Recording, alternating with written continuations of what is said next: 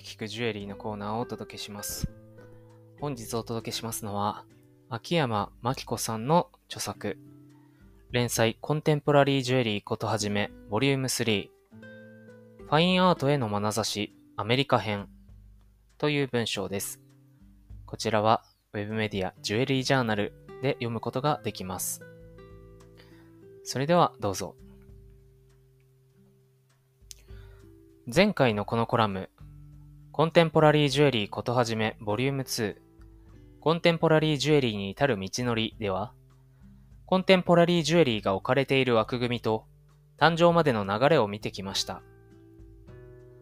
今回は、アーツクラフト運動を彷彿とさせるクラフト熱が高まり、ジュエリー分野でも数多くの才能が開花した20世紀中央のアメリカに目を向けます。この頃のスタジオジュエリー、かっこスタジオクラフトの派生物としてのジュエリーは、モダニストジュエリーと呼ばれ、コンテンポラリージュエリーとは明確に区別すべきという声もあります。が、コンテンポラリージュエリーの分野形成上重要な動きであることに変わりなく、その歴史は合わせて語られるのが一般的です。モダニストジュエリーは、シュールレアリスムと構成主義からの影響が強く見られるものの、キュビズム、プリミティビズム、抽象表現主義など、モダニズムの名でくくられるあらゆる様式を無秩序に吸収し、さらにはネイティブアメリカンのジュエリーもたびたび参照されました。宝飾品文化の伝統のないアメリカは、ジュエリー制作を学ぶ場が限られていました。そのため作り手を志した人たちは、歯医者に鋳造を習うなど、あれこれ工夫して技術を習得しました。戦後、退役軍人の身体機能回復プログラムに組み込まれたジュエリー制作の講習も、教育面を下支えしたと言われています。東海岸、シュールレアリスト、サム・クレイマーの無双世界。モダニストジュエリーを語る上で忘れてはならないのがサム・クレイマーです。彼はデフォルメされた、させた人物やアメーバ状の造形を得意とし、剥製に使われる目を時折使って、シュールレアリスムの世界をジュエリーで表現し、同時代の芸術とジュエリーとを融合させました。クレイマーは自作を、ちょっとイかれた人たちのための奇想天外なジュエリーと呼びました。そのエキセントリックなセンスは、ニューヨーク州グリニッチビレッジに構えた店舗兼スタジオにも発揮され、奇抜な服装で客を迎えて、彼らを驚かせたと言われています。学生時代にジャーナリズムを学んだ彼は、そのスキルを宣伝に活かすだけでなく、多くの記事を書き残し、分野全体の進行に寄与しました。さらにはテレビやラジオ出演も果たし、レジェンドの異名にふさわしい存在感を多方面で発揮しました。他にも、東海岸で活動した作り手には、主にキュビズムとジャズ音楽をインスピレーション源としたエド・ウィーナー、この後で取り上げるアート・スミスらがいます。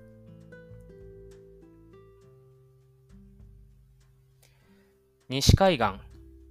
光と空間を操る構成主義者、マーガレット・デ・パッタ。モダニストジュエリーには、構成主義の影響が少なからず見られますが、中でも優れた作品を残したのが、カリフォルニアを中心に活動したマーガレット・デ・パッタです。彼女は作り手として活躍しただけでなく、仲間とサンフランシスコ近郊芸術協会を立ち上げ、スタジオジュエリーの振興にも努めました。デ・パッタの特徴は、空間を生かした構造的な作風にあります。その契機となったのは、ラースロー・モホイ・ナジとの出会いです。ナジはドイツのバウハウスの教授でしたが、ナチス台頭後アメリカに亡命し、バウハウスの方針を受け継ぐ教育機関をシカゴに設立します。ナジの考えに感銘を受けたデ・パッタは、1940から41年に彼のもとで学び、石を空中で捕獲せよ、宙に浮かせよ、閉じ込めてはならぬという教えを受けます。石が金属の支えから解放されたかに見える作品は、彼女の代表作ともいえ、ナジの教えが完璧に実践されています。著作権の都合上ここには掲載できませんが、カリフォルニア・オークランド博物館のウェブサイトで作品を見られます。他にも鋳造技術に注力し、教師でもあったボブ・ウィンストン、下の作品の作者であるメリー・レンクらも西海岸で活動し、で、パッタと同じく近郊芸術協会の創立メンバーでもありました。ファインアーティストとジュエリー。1920年代以降、一部のファインアーティストがジュエリー制作に挑戦するようになります。このようなジュエリーはアーティストジュエリーとも呼ばれ、40年代から50年代にはスタジオジュエリーと急接近し、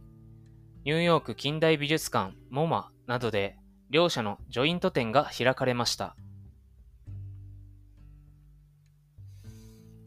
分けても特筆すべきは、彫刻家にしてモビールの考案者、アレクサンダー・カルダーで、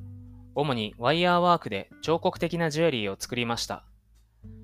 彼の作品も著作権の都合上掲載できませんので、カルダー財団のウェブサイトで見てみてください。カルダーが同時代、そして後世のジュエリー作家に与えた影響は計り知れず、ジュエリー史家のトニ・グリーンバウムは、広い意味では、その後のアメリカのスタジオエジュエリーのほほぼ全てにカルダーの影響を見て取ることができると評しています。その理由は、ジュエリーイコール貴金属で精巧に作られた贅沢品という概念を覆す作風。ファインアートとアプライドアートを区別しない制作態度など様々に考えられます。また、技術の面で高みを目指しづらかったアメリカスタジオジュエリーにとって、カルダーが使う技術が、技法がシンプルで原始的なものであったことは大きな意味を持っていたと言えるでしょう。ファインアート界では他に、自身の絵画の世界をそのままジュエリーで表現したサルバドール・ダリ、日用品をジュエリーにしたアンニ・アルバースらもジュエリー表現の新境地を開きました。その後もジュエリーを作るファインアーティストが出てきますが、スタジオジュエリーとの接点は薄れていきます。その理由として、ファインアーティストのジュエリーへの関心が長続きしなかったという説がよく挙げられます。その中にあってカルダーは長く作り続け、1800点超ものジュエリーを残し、ほとんどのファインアーティストと違って作りを職人に任せず、すべて自分で作りました。モダニストジュエリーはその雑多性ゆえ、一つの様式として完成するには至らなかったと言えるかもしれません。が、その作り手は皆、今という時代をどうジュエリーで表現すべきかという現代に通じる課題に向き合っていたのです。その後、アメリカのジュエリー分野は、教育の拡充や諸外国との交流を受け、さらなる発展を遂げますが、その礎を築いたのがモダニストジュエリーであったのです。次回はヨーロッパの動向を見ていきます。今回の記事はこちらで終わりです。原文は Web メディアジュエリージャーナル連載コンテンポラリージュエリーことはじめから見ることができます。URL はですね、https コロンスラッシュスラッシュ www. jewelryjournal .jp スラッシュ blog スラッシュ27140スラッシュです。ぜひ原文も合わせて読んでみてください。それではまた次回お耳にかかります。